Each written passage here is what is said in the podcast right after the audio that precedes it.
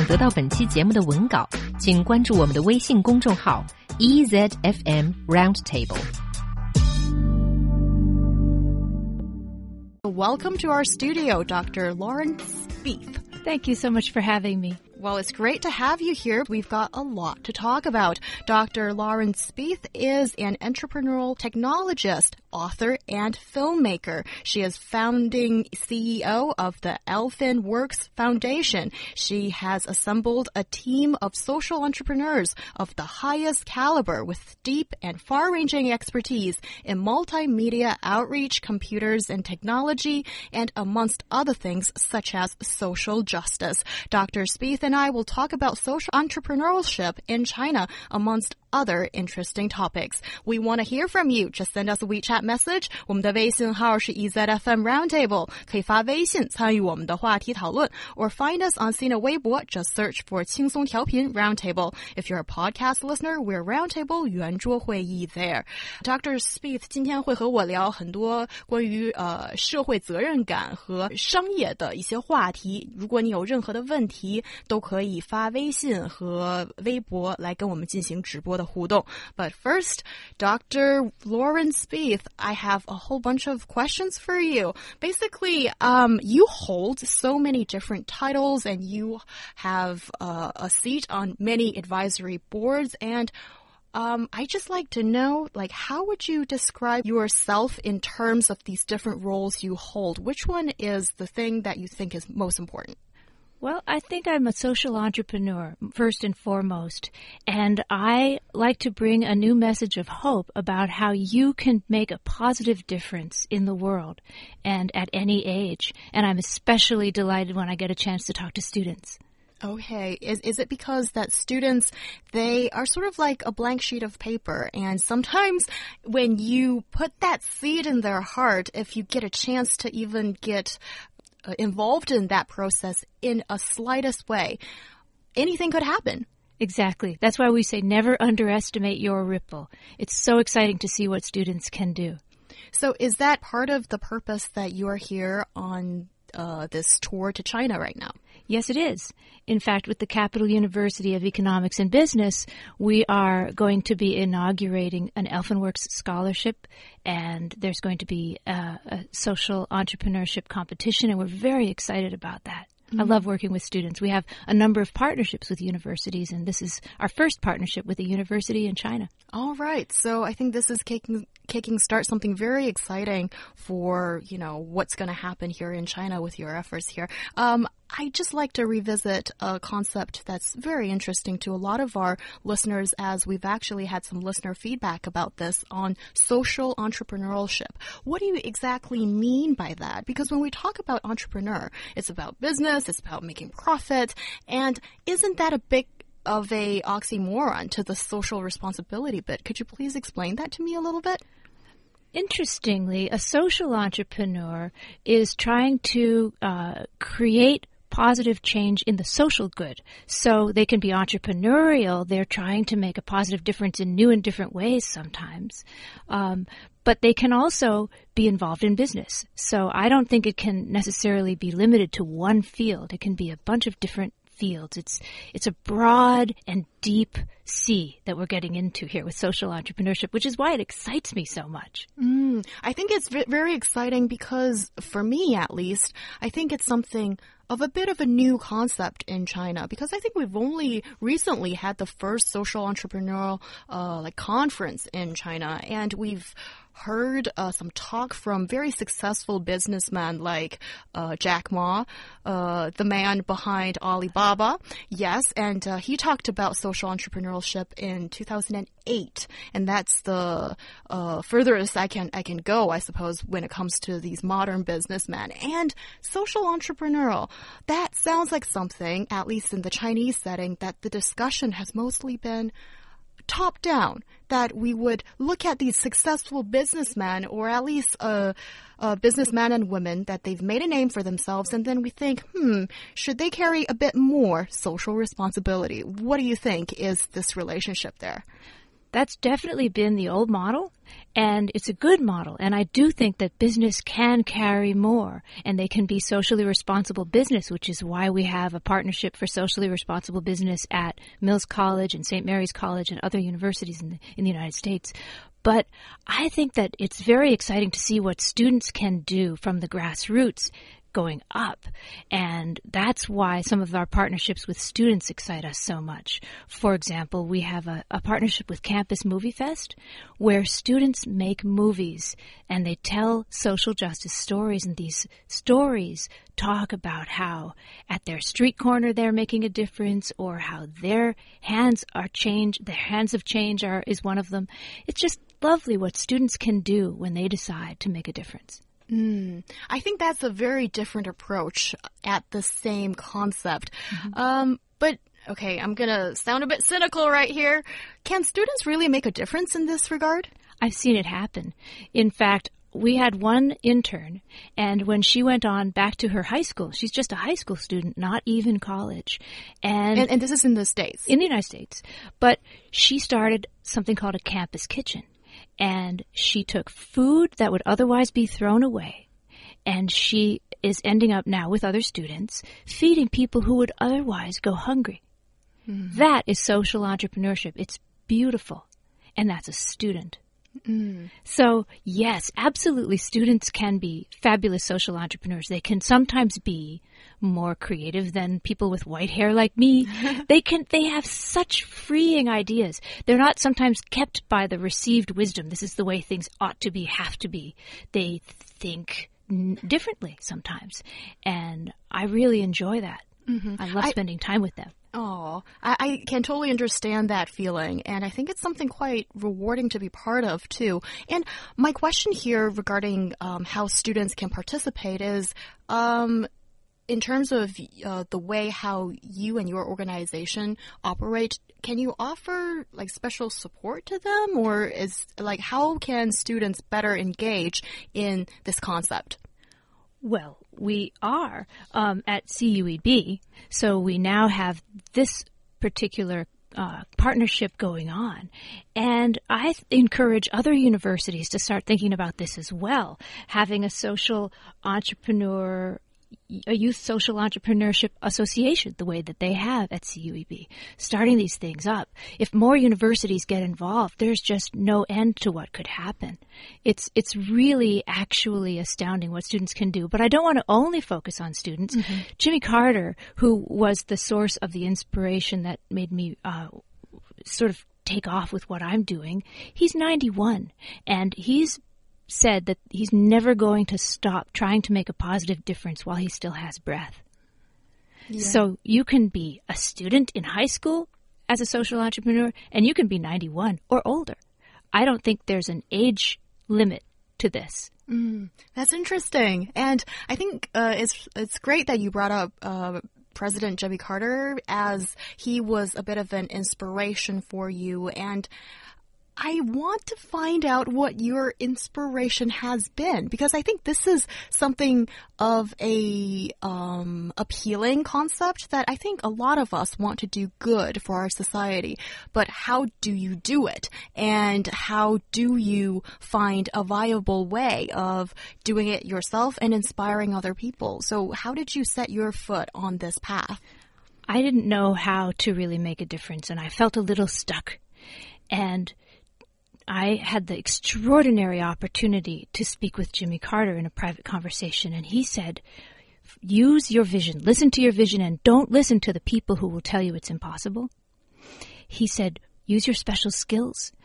Go where you're making a difference, where you're needed, not don't duplicate somebody else. Go where you're really needed. Work in partnership with others, share the credit, and measure for feedback and then stay the, lo- the long-term course. That was what he said. And those little seven points just made a world of difference to me. But what also made a world of difference was him telling me it was okay for me to go try. Mm. It was okay for me to go try. And I haven't always been perfect at it, but there is no such thing as a perfect person. And when you wait for the mythical pers- perfect person to show up when you're the one who has the vision, then your vision stays there languishing when you could actually be the helping hands that could make a situation better. Oh, that is beautifully said. And I just need to ask you a question. I think with um, what you've talked about this process, having the vision is most important. At least it gets you started there. But how do you find one? Not only are we talking about social entrepreneurship, but also for um, all these questions we get from listeners about how do you find a vision for yourself in your own life, in your career? Like, how do you do so? That is a very good question. And you have to keep your eyes open because the vision will come to you. I, Robert Egger in the United States was handing out sandwiches trying to help the people who were hungry because we have a problem with people hungry in the United States. And he said, I could just be handing out sandwiches forever. Wait a minute. I know about running nightclubs and I know about the restaurant business. Maybe I could teach people how to do, how to have jobs and they could get out of this cycle of hunger. And now he created DC Central Kitchen, and where more than 90% of the graduates go on to have full time jobs within three months. So the vision hit him by his just starting with a little bit of helping. The vision came and hit him right between the eyes. So when you just start, the vision comes and finds you. Mm. I think that's a very uh, new sort of handbook for me, at least. To um, I think it's always useful to have these steps to see how you can approach a problem, a dilemma that you are kind of stuck in. I think it's it's uh, interesting. At least you have a starting point. And what about the other parts of this um, process, so to speak? Well, for me, being a technologist, I thought well, what am I going to do? And I built, I was a programmer, a computer programmer, so I built, we, uh, a number of us together in partnership built a website for Stanford Center on Poverty and Inequality. And then we thought, uh, I started reading some of the research we were putting into this website. We thought, oh no, these children who are suffering, what can we do? The research about their suffering means that it's bad for their brains when they're having all of this stress cortisol. It's very bad for them. So we decided let's build an app, a free app called the Breathing Butterfly with all of the languages that we find in the homeless shelters in the United States. Mm-hmm. And so the process for me was just following those pillars. My vision is more hope for these children, more peacefulness for these children. Maybe I can't feed them all. I'm a terrible cook anyway. but I can give them a free app and I can give them a peaceful butterfly and I can help them feel better. Mm. Even kids I'll never meet with my special skills. Mm. I think that's really a very great thing. I think when we're sort of con consoling the souls of, of the kids.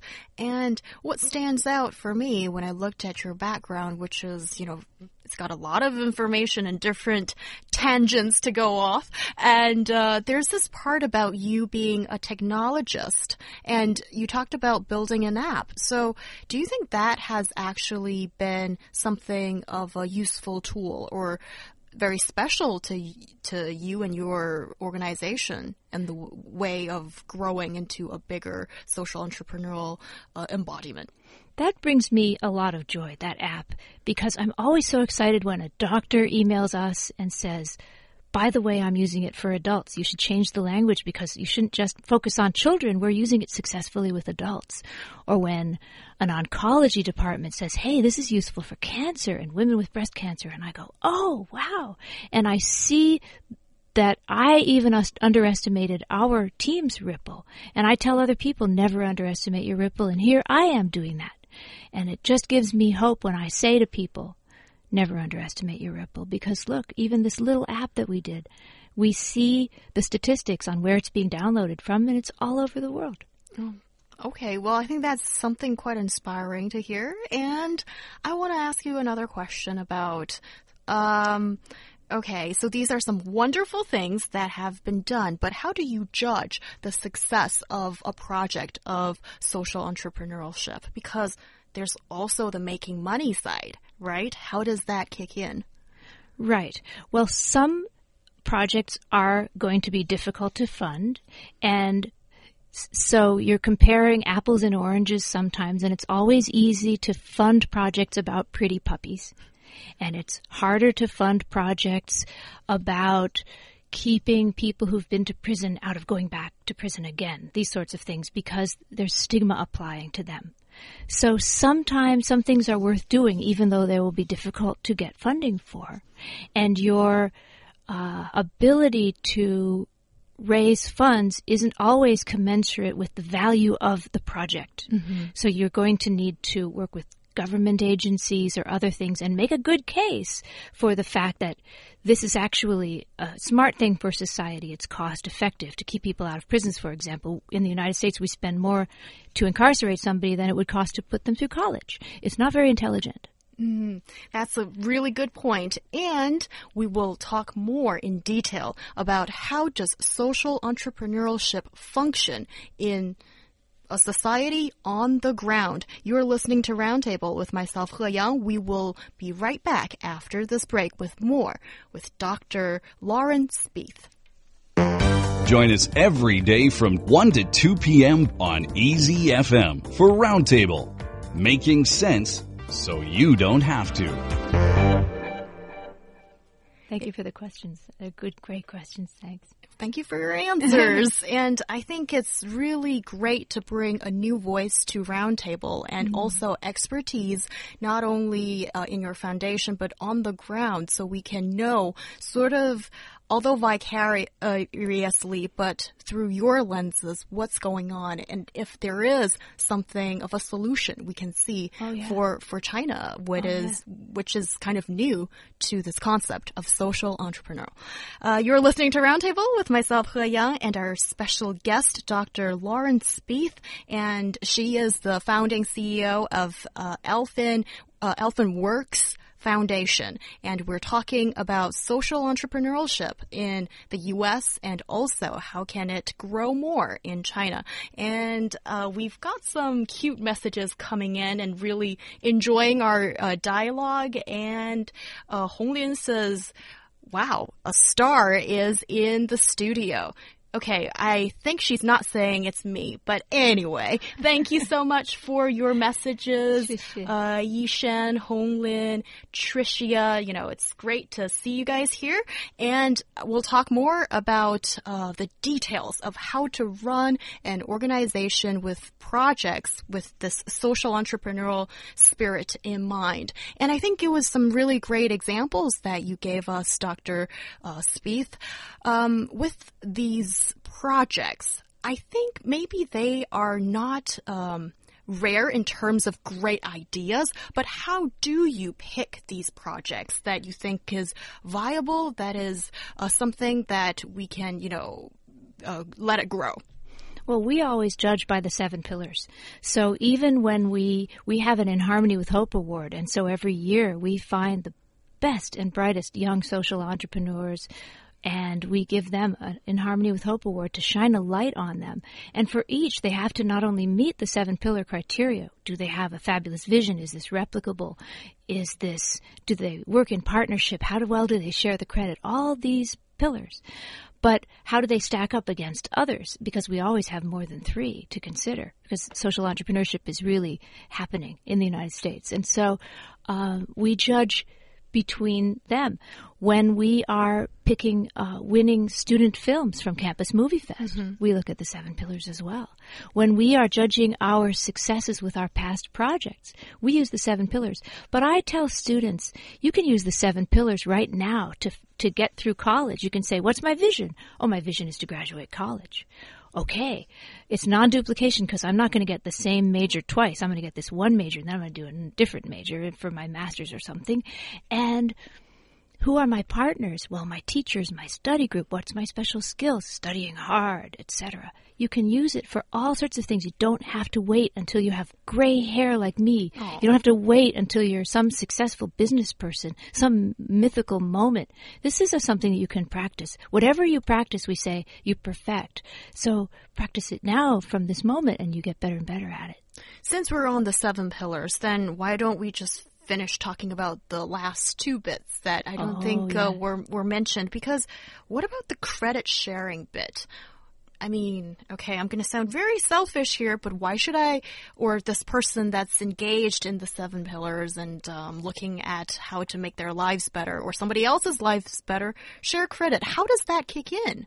Okay. As a manager, you want your team to shine.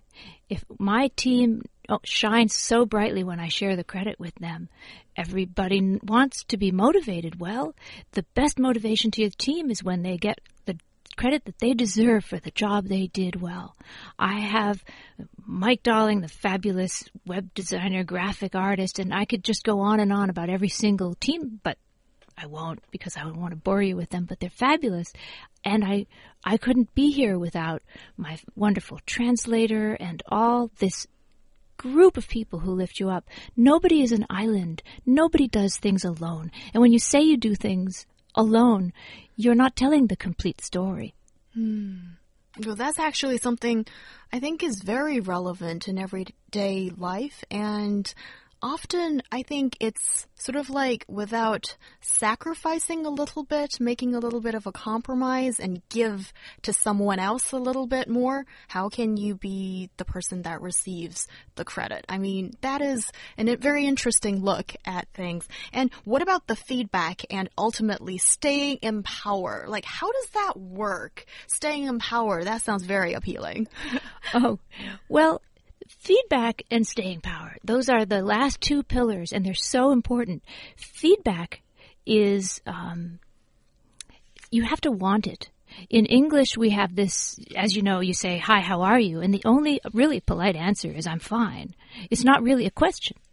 It's a, it's a salutation. Well, actually, in Chinese English textbooks, correct me if I'm wrong, uh, usually goes as uh, after the uh, hello, how are you? And it's like, how are you? Uh, I'm fine, thank you. And you, there's okay. like this, always there's this uh, tag question, and uh, the conversation could never end to some extent. Right. Yeah. That's true, but it's not really feedback. You, if you really want to know how someone's doing, if you're a doctor and you're trying to fix a situation, so a social entrepreneur is a kind of a doctor fixing some big broken situation they see, right? Mm. And you want to go and heal this brokenness you have to ask the kind of question that will be going beyond, hi, how are you? Okay. Oh, I'm fine. Because that won't give you anything. Right. So there has to be an, an exchange of ideas and feedback in that regard. Yes. In in Chinese, I'm told it's like ni ma, right? It's like have you eaten? And and it's just um, you have to if you're at somebody's house and they say sure I've eaten, even if you're hungry. Okay, well, our time is running short, so I'll ask you the final question, Dr. Speeth. Um, what do you think is a good way to encourage more social entrepreneurship taking root in China and growing in the future? I think what you're doing right here, spreading the word about it, is a fabulous way, and I am so grateful to be here today. Thank you so much. Oh, thank you so much for coming to our show. It has been a great pleasure to see a very different perspective on this concept and hopefully in the near future become a practice of social entrepreneurship in China.